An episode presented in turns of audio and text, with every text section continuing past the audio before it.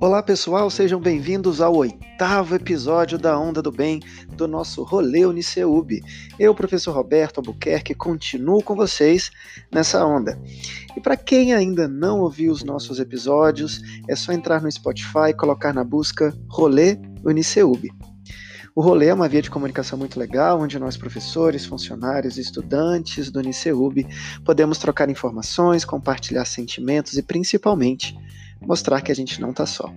E se você quiser participar também do nosso podcast, sinta-se à vontade, mande um e-mail para o programa. Deixe sua sugestão, seu comentário e venha participar desse programa que é todo nosso. E nossa onda do bem continua. Nos outros episódios, viajamos para China, Argentina, Chile, El Salvador, República Dominicana, Portugal, Irlanda e hoje vamos para mais dois países irmãos. Arrumem as malas, que a nossa onda do bem chegou no Paraguai e Uruguai.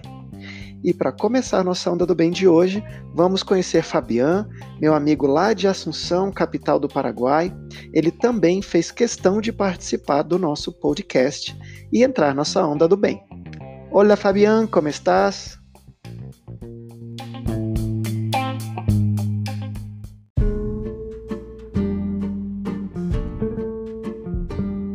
Hola a todos, soy Fabián Forestieri, eh, vivo en Asunción, Paraguay y me encanta poder compartir con, con ustedes la experiencia eh, ante esta pandemia global, eh, lo que estamos haciendo acá desde Paraguay. En Paraguay, en el, fecha 10 de marzo, eh, el, gobierno decidió una cuarentena parcial, ah, clausurando las aulas, tanto todo lo que tiene que ver con el sector de la educación primaria, secundaria, y terciaria, también las aglomeraciones de personas de más de 50 eh, y también eh, eso impactó en gran medida en el sector público. El primer caso se produjo en el, 7 de marzo, fue informado, fue un caso que exportado y a partir de ahí, hoy, a, fecha de hoy, Paraguay tiene 37 casos y lastimosamente 3 fallecidos.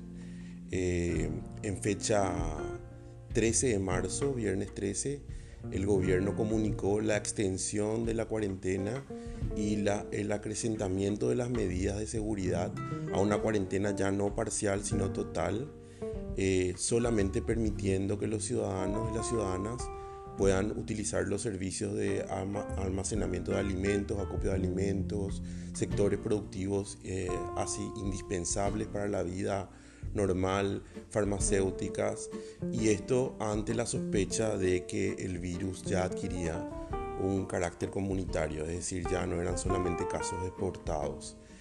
Eh, a partir de ahí, eh, lo que surgió es una serie de campañas que tienen que ver con la concienciación de las personas acerca del valor de quedarse en casa, Evidentemente la herramienta central en el combate es el aislamiento, el distanciamiento social. En realidad estamos hablando de un distanciamiento físico, social y sobre todo teniendo en cuenta también aquellos indicadores que nos hablan que hay sectores más vulnerables que tienen que ver con eh, la tercera edad y que tienen que ver también con aquellas personas que cuentan con problemas de base. Como ustedes sabrán, el, el aún hoy este, esta cuarentena total se extiende hasta después de la Semana Santa, es decir, el 12 de abril, y aún no está, eh, no está del todo claro si esto será suficiente y el gobierno seguramente asumirá consecuencias más eh, duras o más drásticas con el correr del tiempo. Eh, en cierto sentido, eh, los especialistas en cuanto a temas epidemiológicos coinciden plenamente en, las medidas duras y drásticas, considerando sobre todo la precariedad de los sistemas de salud, eh, algo que es acá en Paraguay clarísimo y que también se extiende, creo, a lo largo de América Latina. Eh, mi mensaje sería para, para los amigos de Brasil que, se queden en casa, que, que esta pandemia es una oportunidad también para mostrar aquello que como sociedad tenemos como algo más preciado, que es la solidaridad y la cooperación, de también eh, ayudarnos a reflexionar acerca de derechos básicos como, el, como la posibilidad del acceso a un sistema de salud universal y sobre todo también que nos ayude a pensar en el futuro el valor de poder tener liderazgos políticos, sociales, culturales que tomen en serio eh, las diferentes crisis que genera esta comunidad global que está eh, hiperconectada y que también puede sufrir este tipo de embates. No entremos en pánico y quedémonos en casa. Gracias.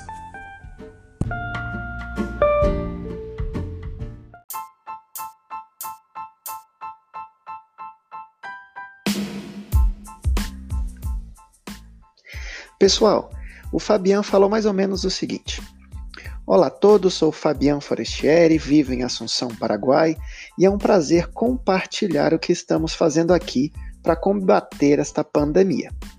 O primeiro caso de coronavírus no meu país ocorreu em 7 de março. Em 10 de março, o governo adotou uma quarentena parcial, suspendendo as aulas nos ensinos fundamental, médio e superior, proibindo aglomerações de pessoas de mais de 50 anos, o que impactou fortemente o setor público.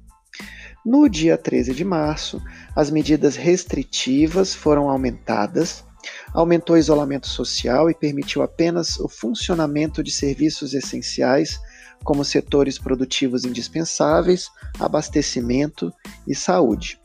Desde então, estão veiculando campanhas de conscientização sobre a importância das pessoas permanecerem em casa, focando no isolamento e distanciamento físico-social e protegendo os grupos de risco, como idosos e pessoas com doenças crônicas. Essa quarentena total se estenderá pelo menos até depois da Semana Santa, 12 de abril. Essas medidas drásticas têm respaldo nos especialistas de saúde, principalmente considerando a precariedade do sistema de saúde paraguaio, que se assemelha ao restante da América Latina. Minha mensagem aos amigos do Brasil é que vocês fiquem em casa.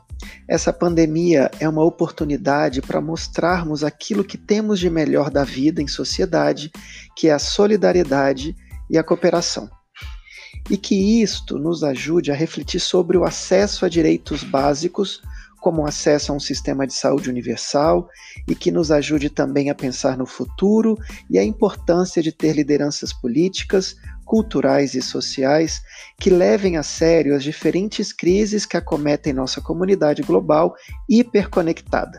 Que não entremos em pânico e que fiquemos em casa.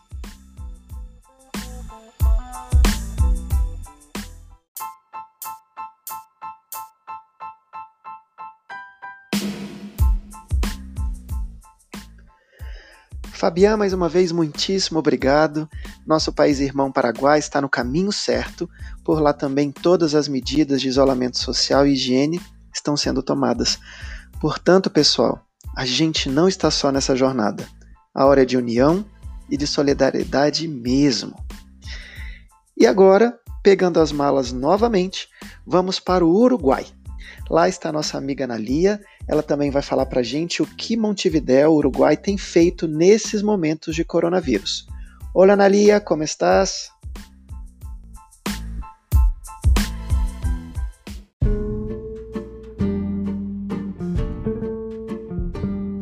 Hola a todos, yo soy Analia, tengo 24 años y soy de Montevideo, Uruguay.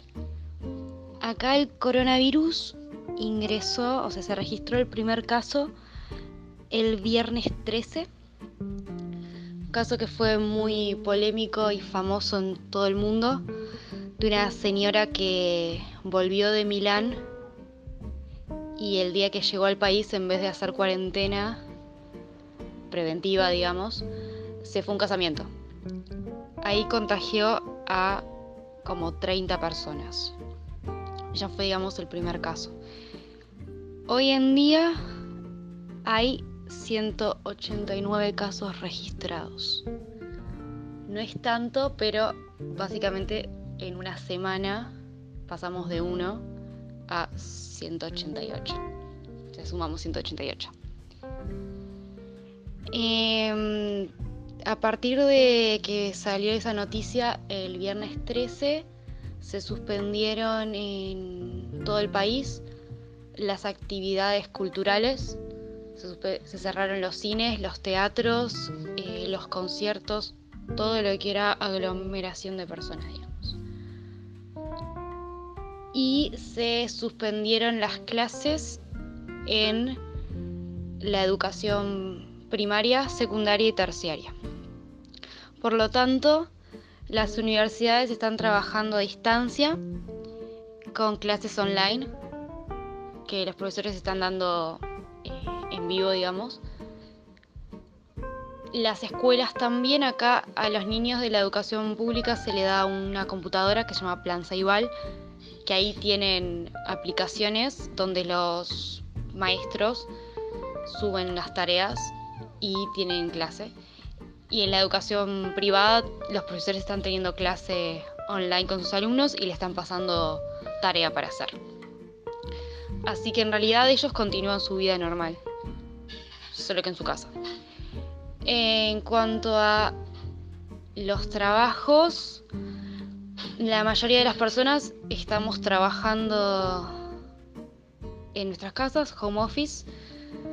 Hay gran parte de los servicios que quedaron sin trabajo, digamos, eh, hay muchos muchas tiendas que cerraron, los shoppings se cerraron el jueves pasado miércoles. Así que hay mucha, mucha gente que está sin trabajo en este momento, en lo que acá llamamos seguro de paro, que es que el Estado se encarga de pagar eh, su salario, digamos.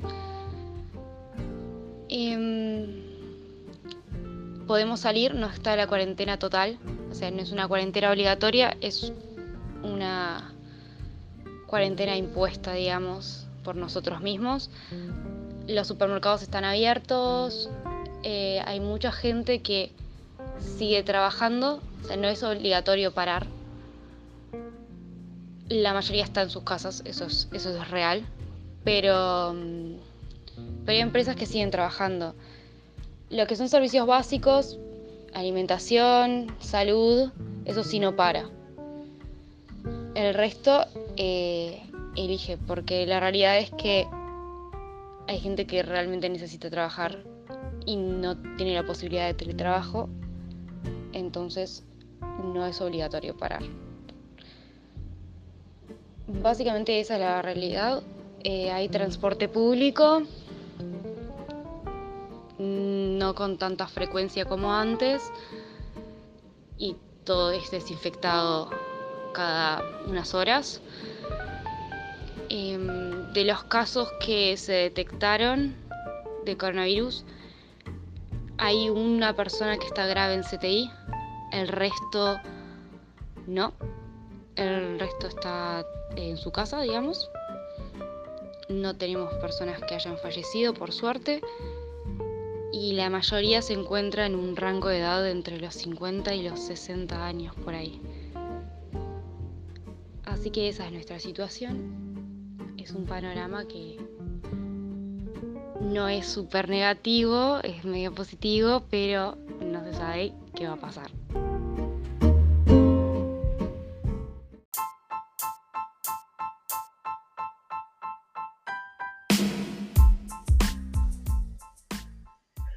Pessoal, olha só o que a Analia falou. Olá a todos, sou Analia, tenho 24 anos e sou de Montevideo, Uruguai. Aqui o primeiro caso de coronavírus foi registrado em 13 de março, numa situação muito polêmica e que ficou conhecida no mundo inteiro. O que aconteceu foi que uma mulher que voltou de Milão, lá na Itália, e no dia em que chegou ao país, ao invés de fazer quarentena preventiva, foi a um casamento e contagiou cerca de 30 pessoas. Aqui no Uruguai foram suspensas as atividades culturais, foram fechados os cinemas, os teatros e os concertos, As aulas também foram suspensas no ensino fundamental, médio e superior. Portanto, as universidades estão trabalhando à distância com aulas online em vídeo. Na educação pública, as crianças recebem um computador com aplicativos para tarefas e aulas. Nas escolas particulares, as aulas também estão sendo online, assim que os estudantes continuam com a sua vida normal, mas na sua própria casa. Em relação às empresas, a maioria das pessoas está trabalhando em casa em teletrabalho. Muitas lojas fecharam. Os shoppings foram fechados na semana passada. Há muita gente sem trabalho nesse momento e começando a receber seguro-desemprego. Não estamos em quarentena total e podemos sair apesar de que estamos em quarentena voluntária. Os supermercados estão abertos e a gente que segue trabalhando também, já que ainda não é obrigatório parar em muito, e muitos precisam trabalhar e não têm a opção de teletrabalho. Mas a maioria da população está ficando em casa. Os serviços básicos de alimentação e saúde não param. Há transporte público com menos frequência que antes e são desinfectados periodicamente. Ah, algo que a Analia me contou depois foi que o governo uruguaio lançou um aplicativo chamado Coronavírus UY que dá informações sobre o vírus e sobre os sintomas da doença. Analia, muito, muito, muito, muito obrigado pela sua mensagem.